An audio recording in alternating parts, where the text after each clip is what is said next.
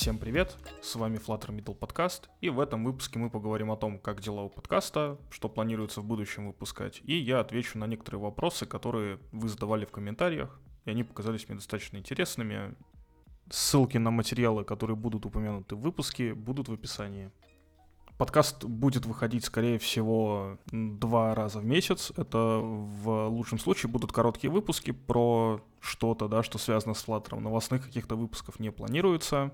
Если у вас есть предложения по темам, вы можете писать мне на почту. Почта находится, как обычно, в комментариях к подкасту, к любому видео на YouTube и так далее. Пока ориентируюсь только на какой-то свой мини-бэклог о том, что вот хотелось рассказать, да, с какой информацией хотелось бы поделиться. Также с недавних пор на канале выходят активно видео по решению задач на литкоде и кодворсе преимущество сейчас дается Кодворсу, потому что, как ни странно, его больше смотрят и к нему интерес больше проявляется, чем к литкоду. Хотя вот опять же вот я кидал опросник на YouTube, в телеграм-канале подкаста, кстати, подписывайтесь. И там все высказались как раз-таки, за, ну почти все за то, что как раз-таки нужно, ну как минимум литкод не оставлять и на нем задачи решать. Возможно, я решаю немножко не те задачи, да, это все-таки задачи, которые там, я считаю, да, там необходимыми, интересными. Но посмотрим. Возможно, на литкоде буду решать задачи э, из какого-нибудь там топ-100, там, самых там, не знаю, не актуальных, а самых часто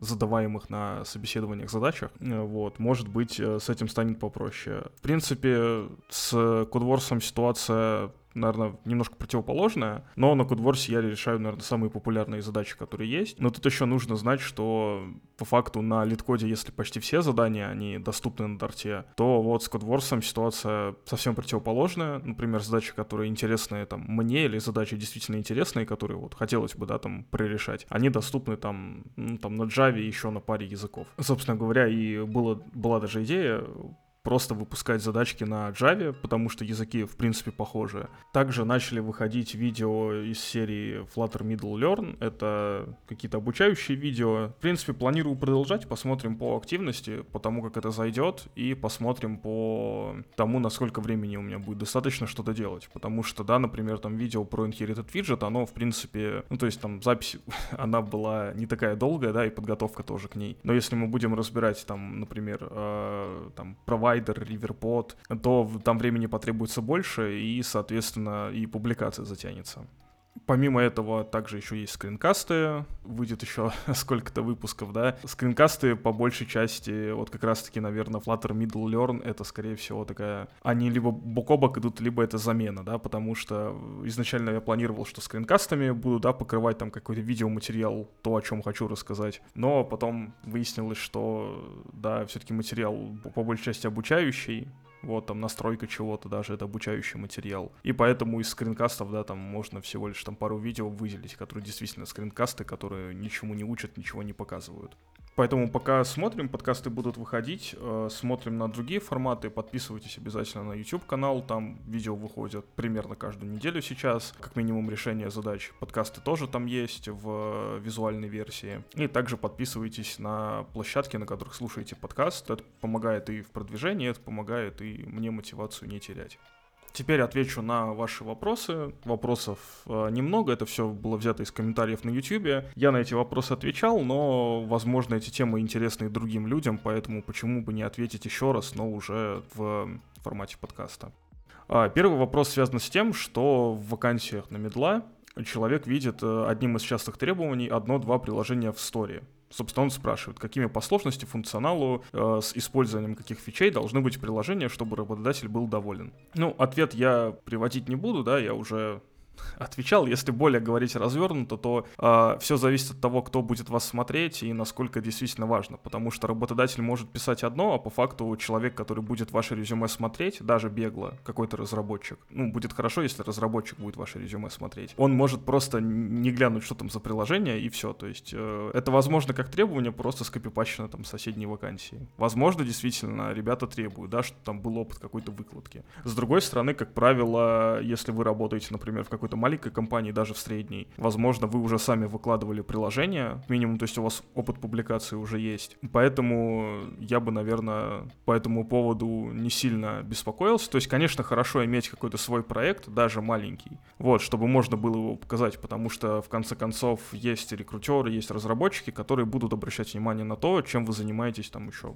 параллельно, да, там работе. А, можно сделать какой-нибудь простенький, не знаю, там, калькулятор калорий или еще что-то, и заопенсорсить его. То есть выложить в открытый доступ, GitHub, GitLab куда-нибудь в репозитории и ссылку прикрепить в резюме. Ну и, соответственно, приложение залить в сторы. В сторы можно даже обойтись Google Play, да, потому что подписка на App Store стоит 100 э, долларов в год, то есть я не уверен, что каждый готов прям на свои пет-проекты тратить столько э, ради там обновлений и так далее. Ну, возможно, только ради там выкладки в первый раз э, приложения. Подписка в, в Google Play отсутствует, там просто разовая плата 25 долларов за регистрацию как разработчика. Да, то есть тут надо еще такую штуку осознавать, что э, вот от вас ожидают, да, там тестового приложения, там, или, ну, вашего приложения, да, пет-проекта. Но по факту это будет просто, да, вот там показать что-то, да, то есть вы можете ничему не научиться, просто там залить приложение на GitHub, опубликовать его и все. А, я все же рекомендую, во-первых, послушать выпуск про пет-проекты, вот, и во-вторых, накрутить всего того, что только возможно в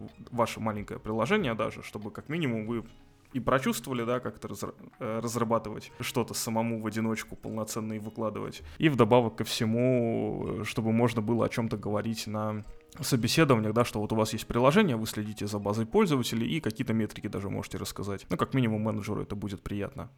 Следующий вопрос про знание ООП. Зачем требовать от младшего разработчика? Ну, э, вопрос не настолько короткий, вот, сравнивается ситуация, да, с тем, что не все медлы знают ООП, и все знают, скорее всего, большинство синтаксисы, заученное наследование, инкапсуляцию и так далее. ООП знать нужно как минимум для того, чтобы у младшего разработчика нужно знать основы. Э, для, там мы не сравниваем сейчас с медлами и так далее. Медлы могут отличаться, отличаться от компании к компании. Тут больше про то, что нужно знать основы. И эти основы помогут человеку как минимум не ходить к старшему разработчику и спрашивать, а как это сделать, а вот, например, там, как лучше, как там, там, не знаю, как поступить в этой ситуации, например. И они отсекут сразу кучу работы на код-ревью, от старших коллег, да, то есть у человека хотя бы будет понимание, да, в какую сторону ему смотреть, только и всего. Никто не говорит о том, что, да, там мы должны рассказывать про там, ну, точнее, Джуниор должен знать про то объектно-ориентированное программирование, про которое говорил Алан Кей раньше, да, ссылку в описании скину. То есть только базис, тот, который пригодится в работе. Потому что задачи будут несложные у младших разработчиков изначально, поэтому говорить о том, что вот там надо все на зубок знать, и как где что применяется, и кучу паттернов. Ну, лучше так не делать. То есть, если вы все-таки э, знаете, да, это не является чем-то плохим. Опять же, скорее всего, вы просто вот будете что-то знать, но эти знания не будут в голове, и на практике они применятся только через, только через какое-то время. А, следующий вопрос про будет ли видео по базовым алгоритмам в Дарте. Скорее всего, нет потому что нужно брать основу. Если делать прям хорошо, то нужно делать э, видео по всем алгоритмам, а я боюсь, что банально не хватит времени. Плюс, э, если нужны алгоритмы, э, можно взять какую-нибудь любую книгу, которая покрывает их на Java. В принципе, синтаксис будет один и тот же, и ну, я не думаю, что будет большой проблемой, да, там, посмотреть, как это сделано в Java и применить это в Dart потом, если нужно.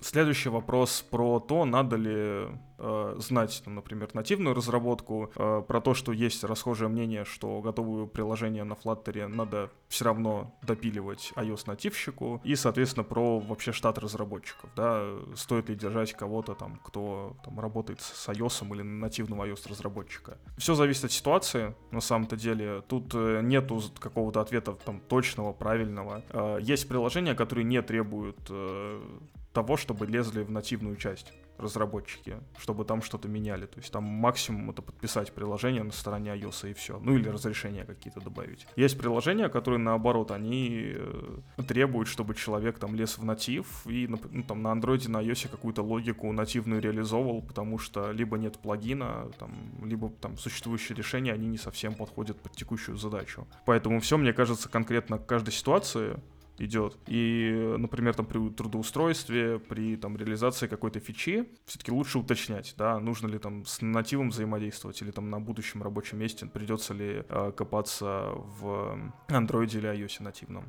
Следующий вопрос э, звучит так. Возможно ли устроиться младшим разработчиком на Dart Flutter, если это первый язык программирования? Или все-таки нужен опыт там, к примеру, нативной Android или iOS разработки. Достаточно будет дарта Flutter без знания натива. Натив, если потребуется, можно потом подтянуть. Ну и, скорее всего, даже если вы знаете натив там на какой-то части, да, там без коммерческого опыта, то, скорее всего, и натив вам без присмотра, да, самостоятельно писать не дадут. Поэтому можно, в принципе, этот момент, э, ну, на нем не останавливаться, да, там, не учить э, какие-то основы дарта или iOS разработки, не Dart, а Android или iOS разработки и идти дальше. Также это ответ на вопрос, подойдет ли Dart и, Flutter как э, что-то первое, да, с чем человек знакомится при там, начале обучения программированию, да, там, выборе своего пути дальнейшего. Поэтому, да, Dart и Flutter подойдут э, вполне. У нас на прошлом месте работы были ребята, которые приходили без коммерческого опыта э, на позиции стажеров, младших разработчиков. У них не было, ну, кого-то там был какой-то бэкграунд, да, там кто-то на курсах занимался, занимался там Android разработкой, iOS разработкой, кто-то занимался в ВУЗе. По факту люди приходили изначально и сразу писали на Дарте что-то, поэтому, ну и на Flutter, соответственно, поэтому проблемы такой не было. Если у вас остались вопросы по данному выпуску подкаста, вы можете написать их как комментарий на той площадке, где вы слушаете этот выпуск, либо отправить мне свой вопрос на почту. Почта находится в описании к выпуску. thank you